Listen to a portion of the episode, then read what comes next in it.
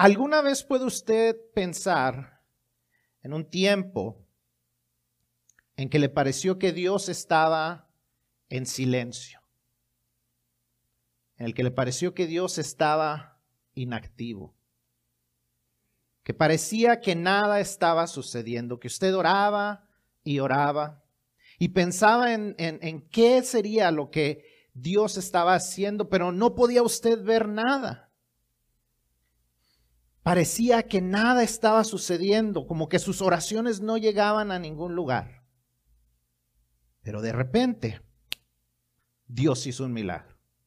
Dios hizo algo grande, algo que usted estaba esperando, pero usted ni siquiera se lo esperaba de esa manera. Tal vez usted lo ha experimentado. Tal vez usted todavía está en el momento de espera, en ese tiempo donde usted ha estado orando, pero no ve acción. Como que Dios no está haciendo algo. Todavía algunos estamos en espera. Algunos ya lo hemos experimentado, algunos todavía estamos en espera de experimentar a Dios. Todavía nos preguntamos si Dios irá a hacer algo. Si usted ha estado en esa situación, usted se puede imaginar cómo estaba el pueblo judío. Hemos estado hablando del Antiguo Testamento. La semana pasada llegamos al cierre del tiempo del Antiguo Testamento. Y los sucesos descritos ahí sucedieron alrededor de 400 años antes de que Jesús naciera. 400 años pasaron desde que Ageo, Zacarías y Malaquías profetizaron las últimas profecías de parte de Dios hasta el nacimiento de Jesús. 400 años donde Dios estaba en silencio. 400 años donde no se veía que estaba haciendo Dios. Ellos fueron los últimos hombres que hablaron en representación de Dios después o durante el tiempo de la reconstrucción y de la restauración. Pasaron 400 años en que el pueblo no oyó ninguna palabra nueva de parte de Dios. Las últimas profecías después del regreso del pueblo a Jerusalén durante la restauración están escritas en el último libro del Antiguo Testamento, en Malaquías. Un libro lleno, la verdad, de acusaciones contra el pueblo que a pesar de haber regresado, a pesar de haber experimentado el perdón de Dios, a pesar de que ellos mostraban arrepentimiento, todavía les costaba trabajo comprometerse completamente Dios. Le daban sacrificios, pero no le daban los mejores sacrificios. No traían los diezmos, sino que le robaban a Dios. Servían a Dios, pero se quejaban de servir a Dios. Pero aún así, Dios les sigue haciendo promesas para que permanezcan fieles.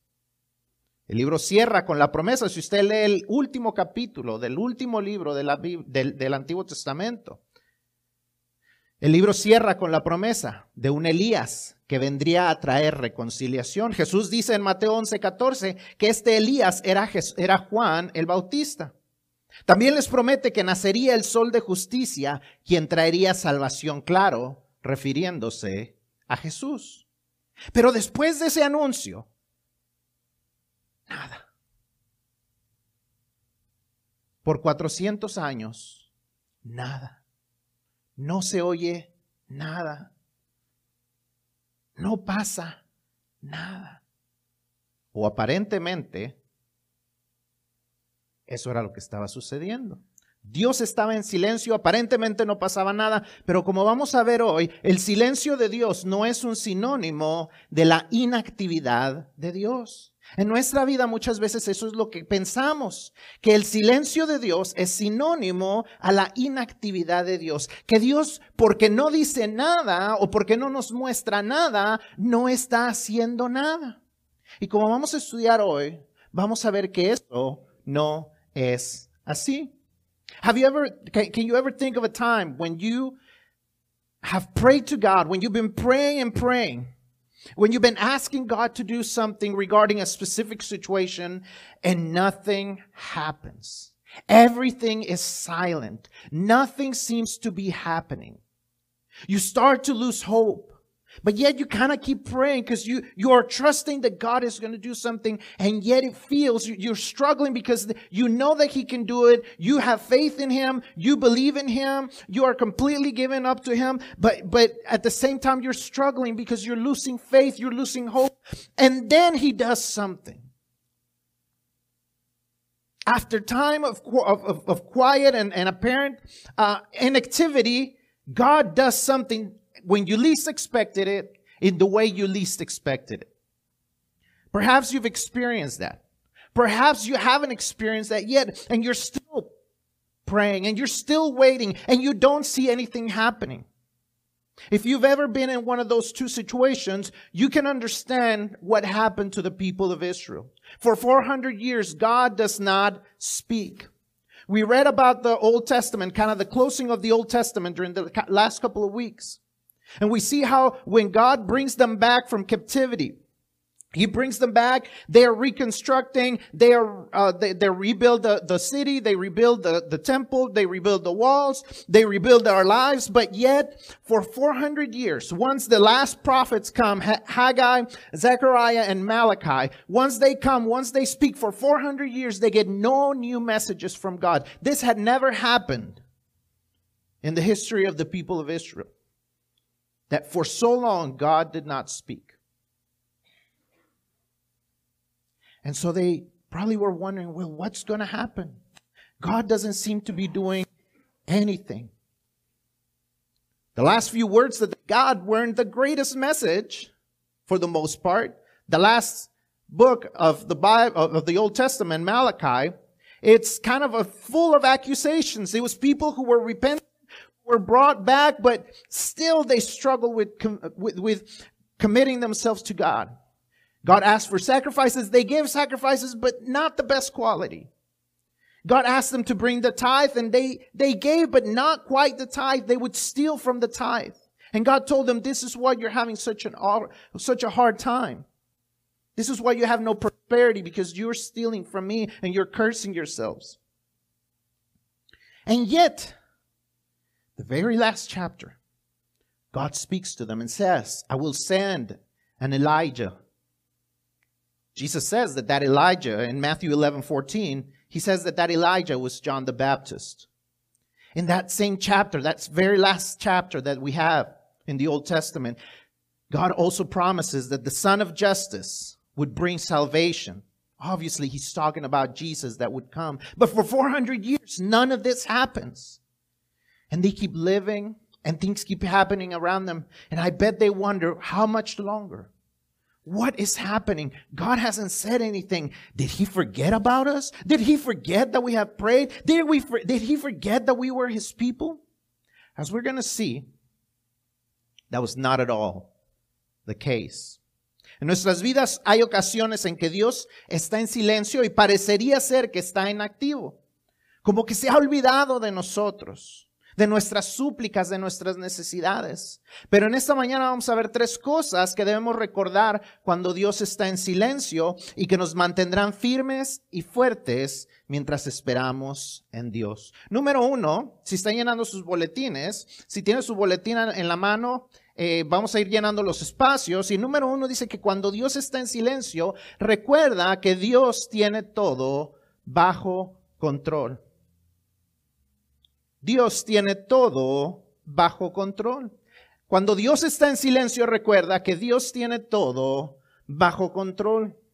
Durante esos 400 años en que no hubo profecía, Dios seguía en control.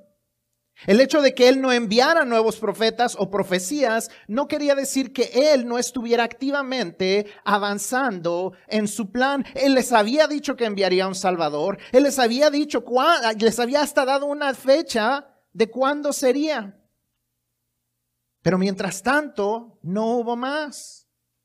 Pero Dios estaba activamente avanzando en su plan. Dios estaba acomodando las cosas necesarias para lo que Él iba a hacer. The first thing we have to realize is that whenever God is, whenever God, we, we, sorry, whenever we're in the midst of something where we don't see God in action, where we see that God is silent, we have to remember three things that we're going to learn today. that should encourage us and should strengthen us so that we don't give up hope. The first thing that we got to remember when God is silent is that God eh, has everything under control. If you're filling out your bulletin, this is the first point. God has everything under control. During the first four, during those 400 years that God apparently seemed to be silent and apparently was not doing anything, the fact of the matter is he was. And we're going to see the things that he was doing during those 400 years. Even though he did not speak, even though he sent no new prophecies, even though he sent no new prophets, God was still at work. The first thing that we see is that God was in the midst of the culture. God was in the midst of the culture. He was working through the culture. He brought a, re, a, a new culture that was pretty central to the entire region. The Greek people during those 400 years, they started to grow. The empire, the Greek empire started to grow so much so that it impacted all the people around. Even when they were defeated eventually by the Romans, the Greek culture was still the strongest culture in the region. So much so that they also, beyond just conquering and expanding the culture, they also, they also expanded their language. As they conquer, Greek became the universal language. Just like English, just like you go anywhere and more than likely you're going to find someone who speaks English nowadays. Back then, wherever you went, somebody was going to speak Greek because that was the, the kind of language you use for commerce, the kind of language you use for art, the kind of language you use for writing, the kind of language they use for everything. The Septuagint was the Greek version of the Old Testament, and it's the, the, the version that was more, mostly used during the time that Jesus was on earth. See, he brought a, God was preparing a culture that would embrace one language and one culture. God was working through those 400 years so that this could happen. He didn't have to bring the Bible into multiple languages and he didn't have to spread it into different places. God was already doing it through one culture and one language. Lo primero que vemos es que Dios durante esos 400 años estaba avanzando una cultura. La cultura central, una cultura relativamente central, que era la de los griegos. Durante todos esos 400 años, el, el imperio griego se expandió en la región. Y ellos expandieron su cultura, una cultura central de aprendizaje, de un, idioma central, así como la gente ahora por todos lados uno puede encontrar quien hable inglés. En todo el mundo uno encuentra a alguien porque es el idioma que se usa para el comercio, el idioma que se usa para muchas cosas. Es el idioma que se usaba, el, griego era el idioma que se usaba durante, durante perdón, eh, a través de toda la región un idioma que todos manejaban, un idioma que se usaba como el idioma aún para las escrituras durante el siglo segundo y tercero antes de Cristo. La Septuaginta es la versión griega del Antiguo Testamento y era la que se usaba mayormente en el tiempo de Jesús. Un solo idioma. Si vemos en el tiempo del Pentecostés, había muchos idiomas distintos que se usaban, pero en cuanto a la escritura, solamente se usaba uno que era el griego, aún más que el idioma hebreo. También Dios estaba avanzando en el gobierno. Después de los griegos, los romanos conquistaron y establecieron un solo gobierno que permitía la adoración de Jehová y la predicación pública en el área de Judea. Algo necesario para que cuando Jesús viniera, tuviera libertad de predicar que el Salvador había venido que el reino de Dios estaba ahí, que las promesas de Dios estaban presentes. Dios lo estaba preparando. También preparó aún los caminos. Los romanos, una de sus más grandes cosas que hicieron fue el camino romano o la vía romana. Los romanos construyeron miles, literalmente miles de kilómetros de caminos para transitar por todo el imperio, caminos que fueron necesarios para extender el Evangelio cuando llegara el tiempo. Cuando parece que Dios estaba en silencio, Dios estaba trabajando. Cuando parecía que Dios estaba en silencio, Dios estaba trabajando. Dios siempre estuvo en control. Durante su silencio, Él estuvo trabajando en su plan. Él sigue haciendo lo mismo. Él sigue estando en control. So God not only prepared the language, the culture, but he also prepared even the government. Because after the Greeks, then came the Romans. And the Romans actually allowed the Jews to have their own king under them, receiving tributes, but they had their own king and they were able to worship God. They were able to have a temple. They were able to have synagogues where, where Jesus could go and preach freely that God was here, that God was fulfilling his promise, that he was able to spread his message throughout that area. Not only that, but they built these roads, the Roman roads, that were hundreds of thousands of, of miles throughout the entire empire, in which God would allow people to go and walk and get as far as possible when the time was right for the message to be spread. When God seemed to be silent, when God seemed to be still, it was not. He was at work. He was in control. And I can tell you that in your life, it's still the same. That truth is still alive. That God is in control. Even when you think He is being silent, even though he, you may think that He has given up, even though you may think that He's not doing anything, God is always at work. Entonces debemos recordar que aun cuando no vemos a Dios actuar ni oímos respuesta a nuestra oración, Dios sigue estando en control. El hecho de que las cosas no pasen cuando nosotros queremos no quiere decir que Dios nos está ignorando. Si estamos pidiendo de la manera apropiada, las cosas apropiadas, bajo una relación apropiada con Dios, debemos confiar en que Él no se olvida de nosotros.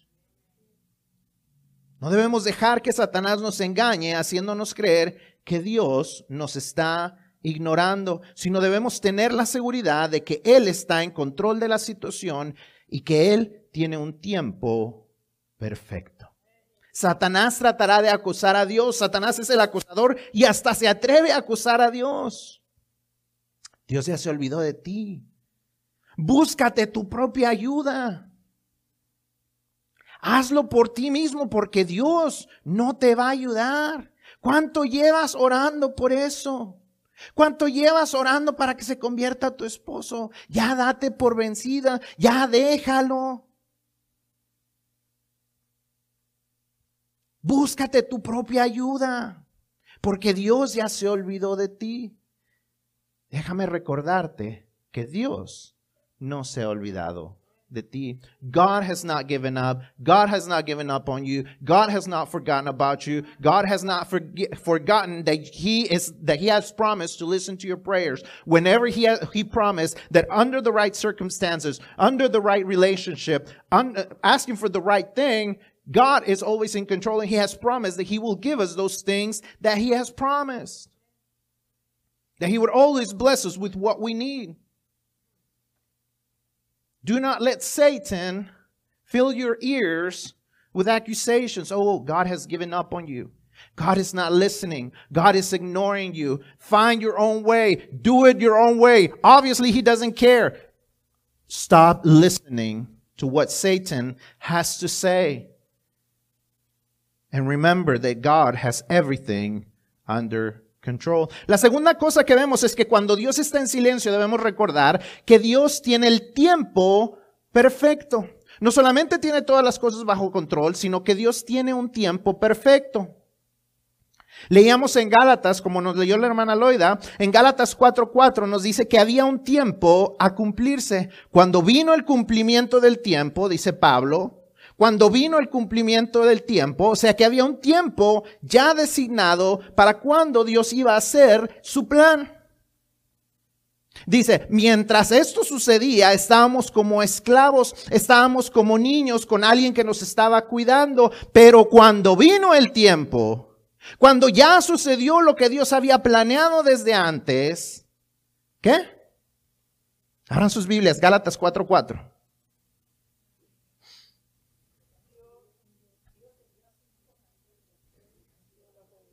Dios envió, pero cuando vino el cumplimiento del tiempo, Dios envió a su Hijo. Dios obró, Dios cumplió. Cuando se había cumplido el tiempo designado por Él mismo, Él hizo lo que ya había dicho que iba a hacer. ¿Para qué? ¿Qué dice el versículo 5?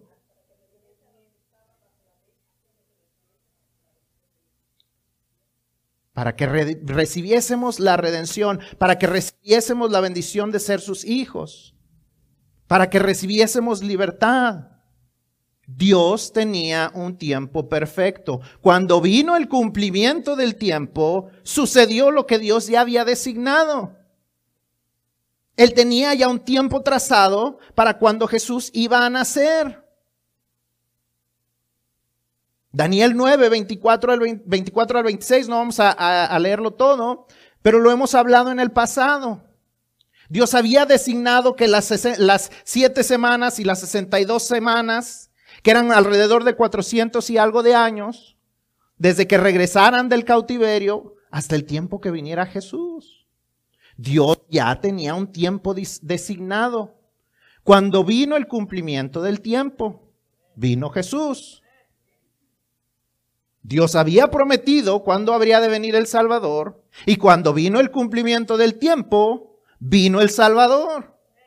Así es que si Dios nos ha prometido que Él nos daría todas las cosas que necesitamos, cuando venga el cumplimiento del tiempo, ¿qué es lo que va a suceder? Nos va a dar lo que, lo que nosotros necesitamos. Dice que vendría para liberar a los que pusieron su fe en Él sean judíos o no judíos, era lo que leíamos en toda esa lectura desde el capítulo 3.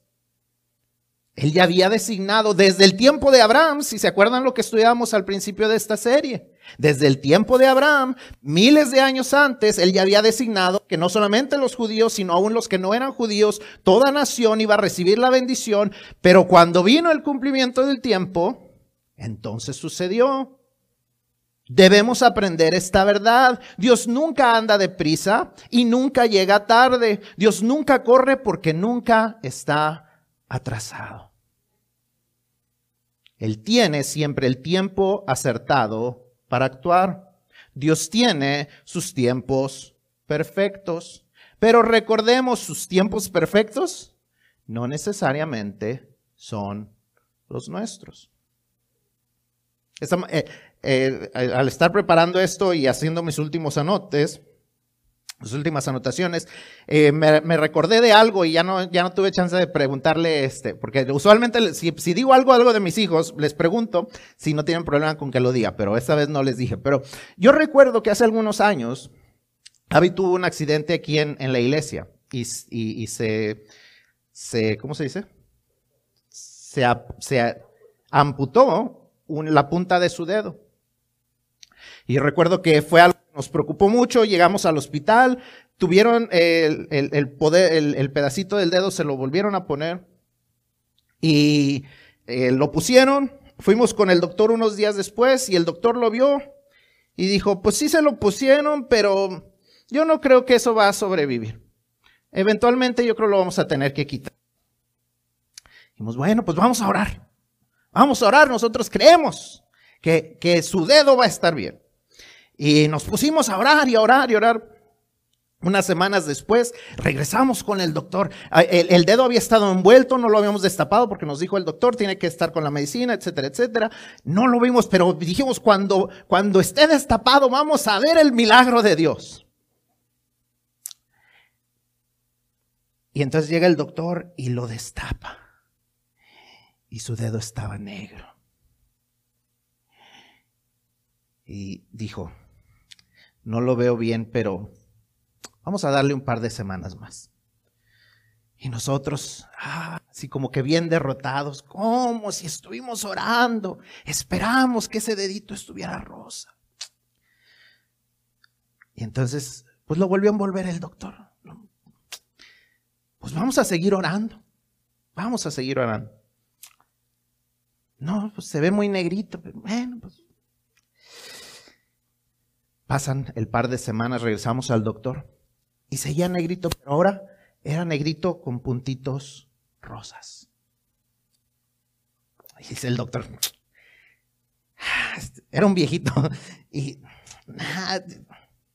no se ve bien, pero vamos a darle un par de semanas más. Parece que algo está pasando, pero vamos a darle un segundo. Y oramos y la siguiente vez ya no se veía negro, ya se veía cafecito con puntitos rosas. Y la siguiente vez se veía más rosa. Hasta que el doctor dijo, ah, lo vamos a dejar. Yo creo que ya sí va a sobrevivir. el doctor con muchos años de experiencia, que creía que no iba a suceder, dijo, ah, pues sí va a sobrevivir. Y nosotros esperábamos que sobreviviera, pero fue tan, tan, ¿cómo se dice? Como que, es que no sé si una palabra, tan derrotante, tan devastador, verlo la primera vez que parecía que Dios no había respondido la oración. Pero es que no era en nuestro tiempo, era en el tiempo de Dios. A lo mejor usted está en ese momento eh, eh, eh, en que usted está pensando, ah, a lo mejor Dios no va a contestar. Déjeme decirle que si usted está pidiendo lo correcto, tal vez simplemente no es su tiempo. Es en el tiempo de Dios. See, the second thing we have to remember is that when God is silent, He has the perfect timing. God has the perfect timing. Galatians 4 4 says that when the time that was set came to be, then the Lord came. Then the Savior came. Then God sent His Son to be born. He had a perfect timing. He had already set a, the right timing for God, for, for Jesus to come. He had told them in Daniel 9 that it would happen around 400 and some odd years after the, the, coming back from captivity. It was going to happen. Apparently he was silent, but the truth was that he already had a set time. God has the perfect timing. I don't know what you are going through, but let me tell you. If things are not happening, it might be that it's just not your time yet. God has a perfect timing for what he wants to do in your life. See, sometimes we think that delays are wrong, that interruptions are bad luck. Oh man, I can't believe I woke up late. Oh man, I can't believe I got that phone call right before I left the house. But let me tell you, God has those perfect timings. God has those divine time resets when He adjusts the time for you to leave, for you to leave early, for you to be late, so that th- God can do those things that He's wanting to do in your life. It could be that He's saving you from trouble. It could be that He's saving you from that wreck that you were not in the midst of. God has a perfect timing. We never know what God is trying to save us from. Whenever there are delays, whenever there are interruptions, do not get angry.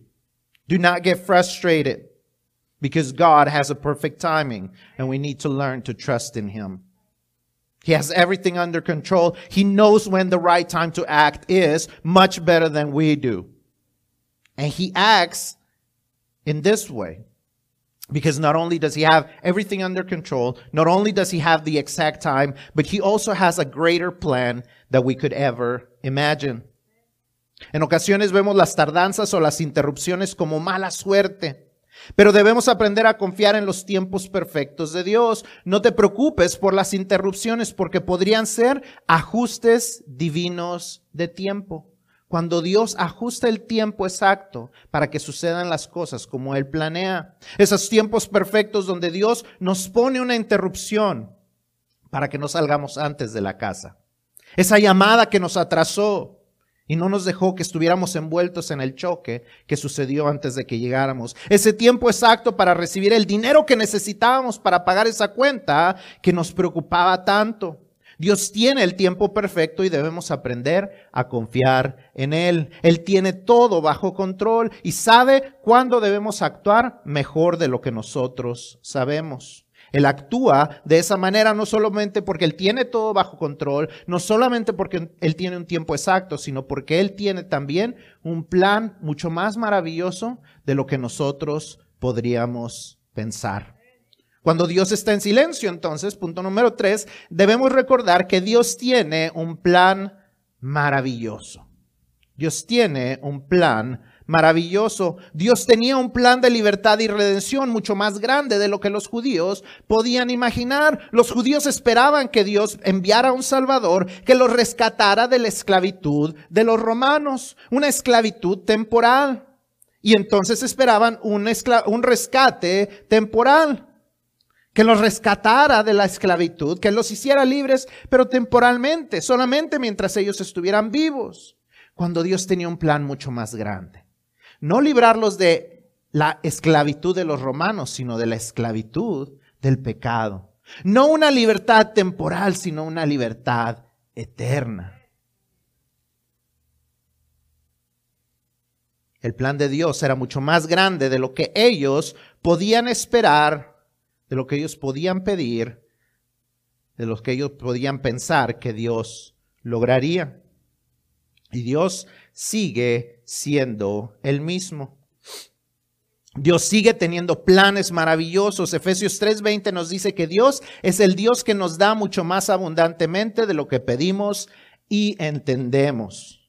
Dios quiere darte más de lo que esperas. No solo te quiere dar sanidad, sino te quiere dar santidad. O sea, no solamente quiere que estés sano, sino quieres que estés santo, que estés apartado, que crezcas, que te acerques más a Él, que te consagres más a Él. Y a veces por eso tardamos en sanar. Porque Dios está esperando que nuestras dificultades nos acerquen más a Él, nos alejen más de los pecados. Dios tiene un plan más maravilloso. No quiere solamente darnos sanidad, nos quiere dar santidad. No solamente Dios nos quiere dar alegría, sino, quiere que nos, sino que Dios quiere dar, aprender, sino que Dios quiere darnos aprender a tener gozo. No solamente que estemos alegres temporalmente porque recibimos lo que Dios nos da, sino que aprendamos a tener gozo aun cuando estamos pasando por las dificultades. La alegría es dependiente de lo que está sucediendo en nuestras vidas. El gozo es dependiente de que estemos confiando en Dios.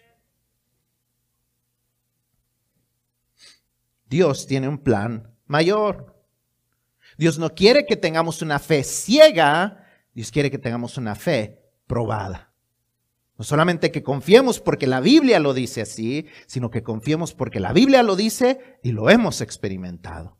Y a veces nos toca esperar para entonces decir, ya lo experimenté, ya mi fe ha sido probada, ya Él me ha comprobado que Él es quien dice ser, ya Él me ha limpiado, me ha probado a mí, ha probado mi fe para ver si mi fe es auténtica.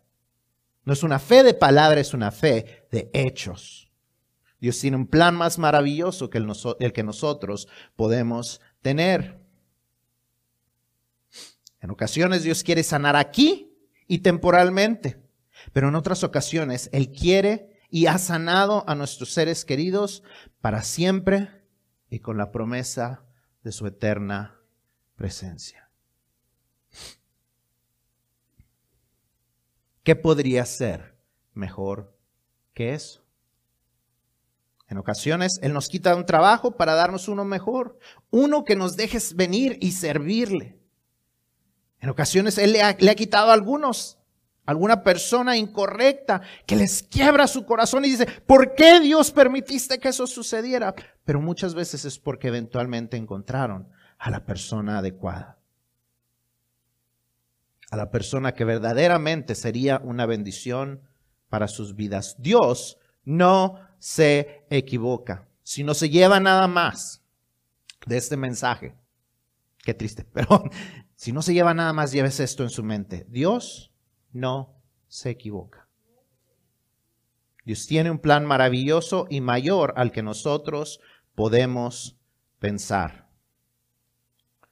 Nosotros pensamos en lo cercano y en lo temporal, en lo que nos afecta solamente a nosotros. Dios piensa en lo eterno, piensa a largo plazo y piensa en lo que afecta a todo su reino. Él tiene un plan más maravilloso del que nosotros podemos tener. So the last thing we got to remember when God is silent is that God always has a wonderful plan. God had a greater plan, a plan of freedom and redemption that was much greater than what the Jews were asking for. See, the Jews were praying, they were asking that God would free them temporarily from the Romans. And I, I call it temporary because it was only going to last until they died.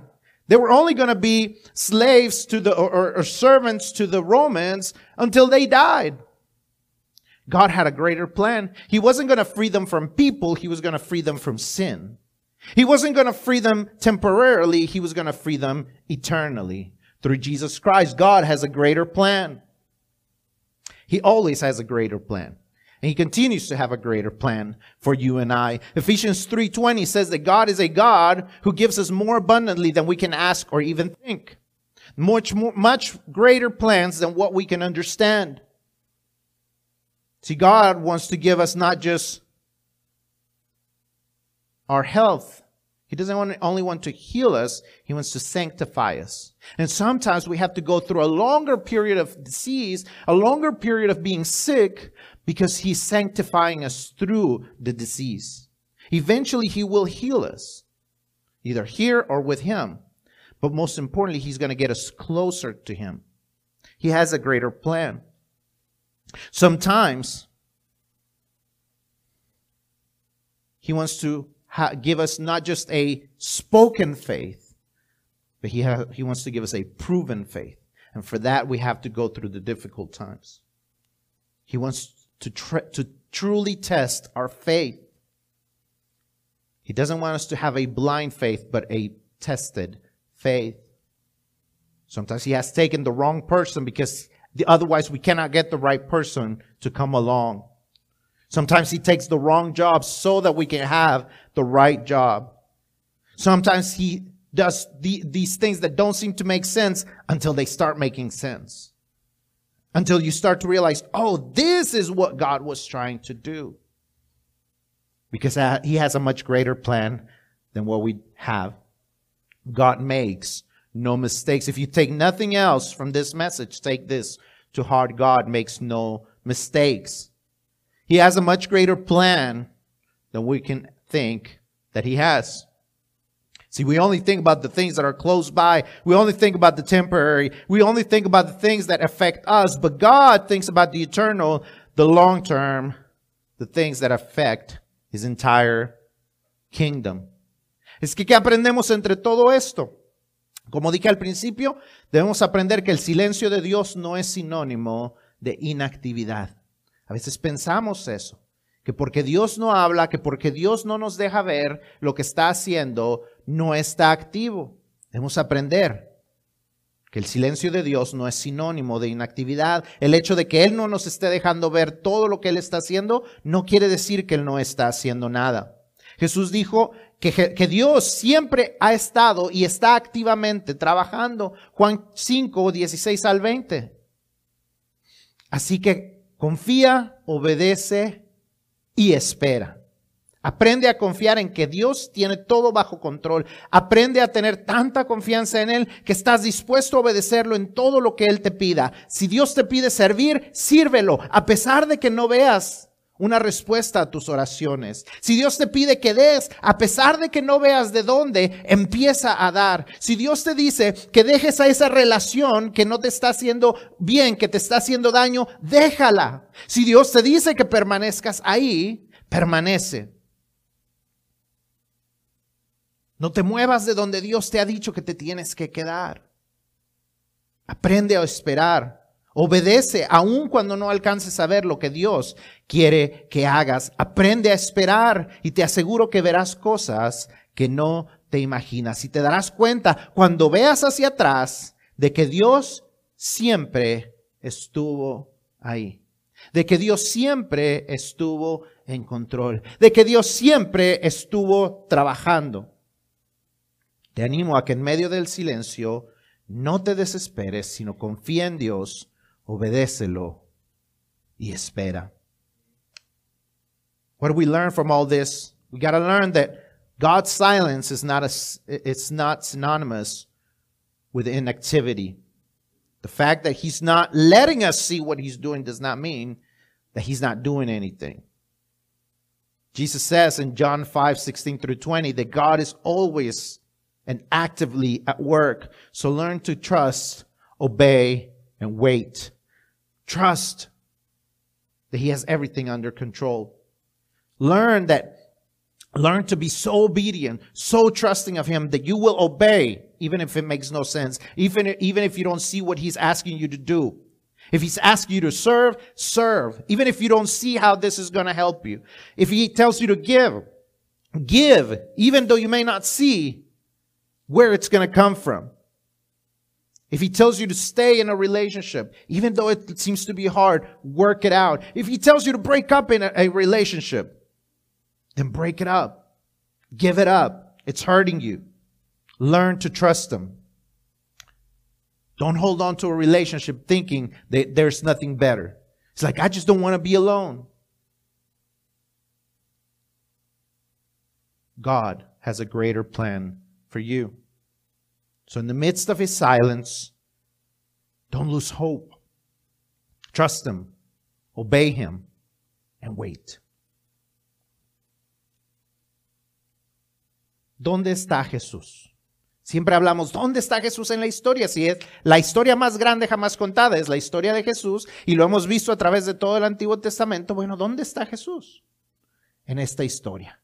Ya lo hemos visto, que en el tiempo correcto Jesús llega. Él lo hizo en el tiempo de su, primera venida y Él lo ha hecho en nuestras vidas. Cuando más lo necesitábamos, Dios nos lo envió. Dios envió a la persona correcta para compartirnos el Evangelio. Dios nos envió a la persona correcta y nos preparó, preparó nuestro corazón para que en ese momento recibiéramos a Jesús. Tal vez aquí hay alguien que no ha recibido a Jesús. Déjame decirte que este es el tiempo correcto. Este es el tiempo apropiado para que lo recibas. This is the right time. If you have not received Jesus, I told you, God has a perfect time. It is no accident that you are here. God is calling out to your heart. He has the perfect time for you. Dios tiene el tiempo perfecto. No es accidente que tú estés aquí si tú nunca has recibido a Jesús. Dios quería que tú estuvieras aquí para que escucharas y supieras que Dios envió a su Hijo para morir en la cruz por ti, para, para que pagara los pecados que tú y yo tenemos y por los cuales nosotros éramos quienes merecíamos el castigo de la cruz. Pero ha sido tanto el amor de Dios que Él quería entregarte el mejor regalo, que era su Hijo.